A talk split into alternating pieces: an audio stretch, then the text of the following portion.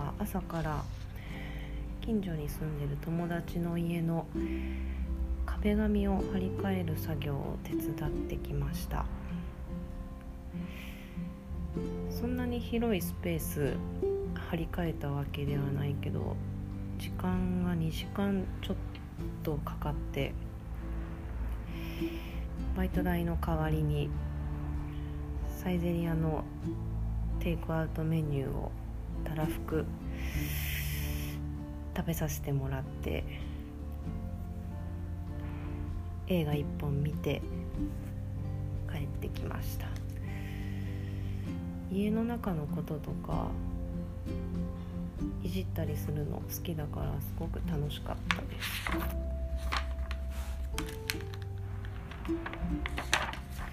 最近読み終わった本が「銀座界隈ドキドキの日々」っていうイラストレーターの和田誠さんが書いた本ですごくこれ面白くて和田さんが多摩美術大学を出てデザイナーとして銀座の会社で働き始めた頃から1960年代前半の話を書いたエッセイで当時仕事をしながら出会った人たちとの交友録みたいな人との出会いを書いた本で若い時の伊丹十三とか篠山紀信三宅一生とか横尾忠則とか今では超有名な人たちだけど当時はまだ学生だったり駆け出しで全然無名だった頃のエピソードがたくさん出てきてめっちゃワクワクしました。NHK のアニメーション番組を作る仕事のエピソードで詩人の茨城のり子と和田さんが共作する話を書かれている部分があるんだけどつい最近ちょうど職場の先輩からこれ読んでみてって茨城のり子の本を借りたところでおっと思って、まあ、そのアニメーション番組を作った時の話もとても面白かったんだけど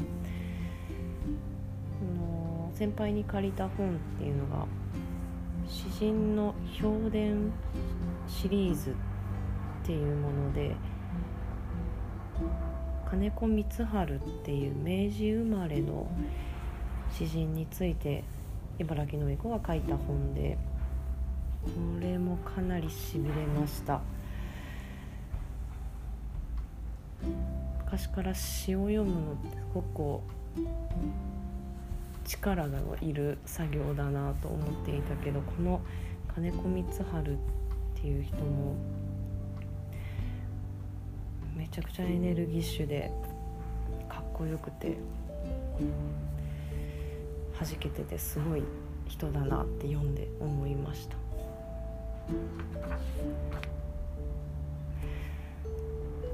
本とか映画の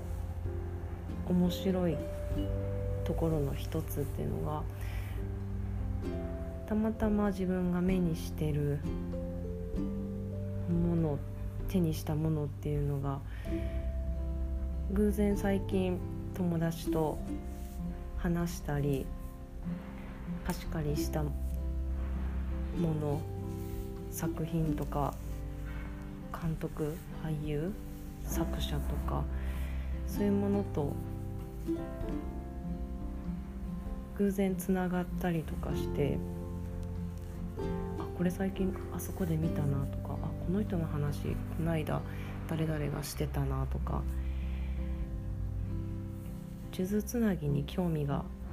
広がっていくっていうのがワクワクするところの一つだと思っていてこういう面白さ楽しさっていうのを子供の頃から知れたのは母がよく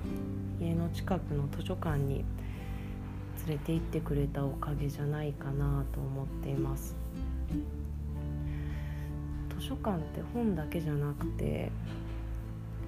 CD とかあとビデオとか写真集もあるしもちろん絵本もあるし新聞雑誌。いろんなものがこう一つの場所に集まっていてそれこそ興味が尽きない場所であの空間にいるとめっちゃワクワクするっていう記憶がはい、子供の時はすごく強くて今はどこもわからないけど図書館も閉まっているので早くまた行けるようになったら嬉しいなと思っていて。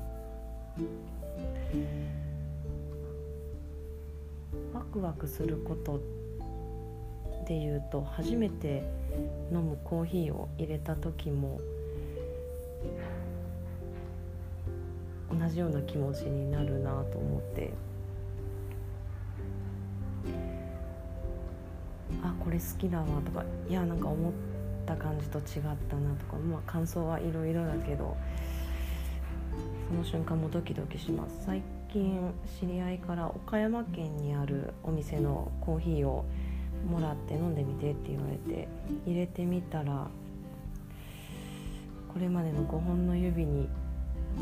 入るぐらい大好きな匂いでうわ最高と思ってそれ以来お取り寄せして買ってます。コーヒーを初めて美味しいって思ったのは二十歳を過ぎたぐらいのことで今の仕事に就くために2年間勉強していた時期があってその時に大阪の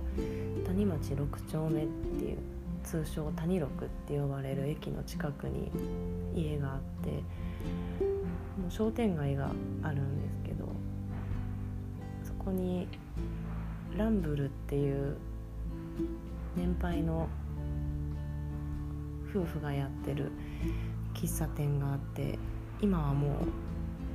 うないんだけどパンも売ってる喫茶店でそこのパンがめちゃくちゃ美味しくてその喫茶店でお父さんに入れてもらったコーヒーを飲んだ時が初めてあこんな美味しいもんなんだなって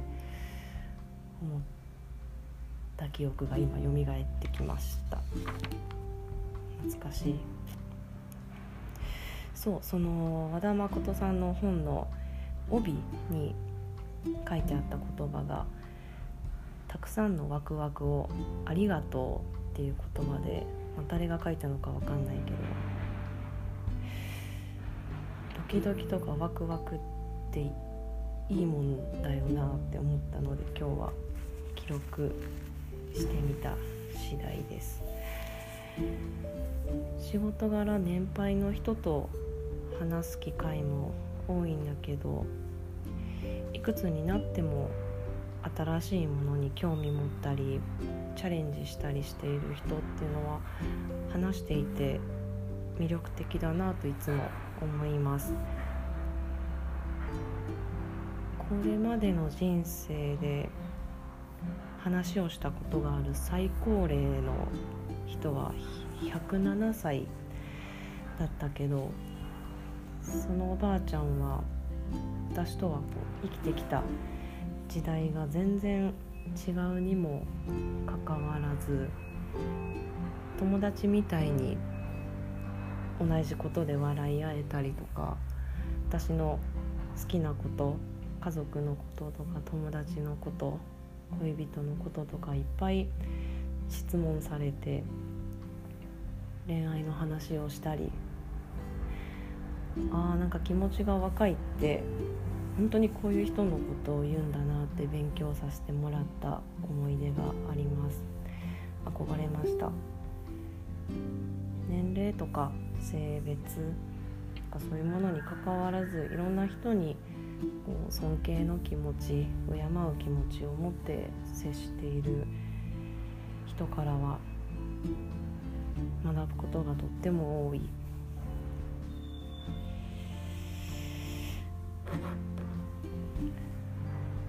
彼女とはもう会えない期間がそろそろ2ヶ月になろうとしているけどまあ毎晩毎晩テレビ電話でアホなことばっかりして相変わらず面白おかしく過ごしています。ドキドキワクワクやっております。また近いうちに終わり。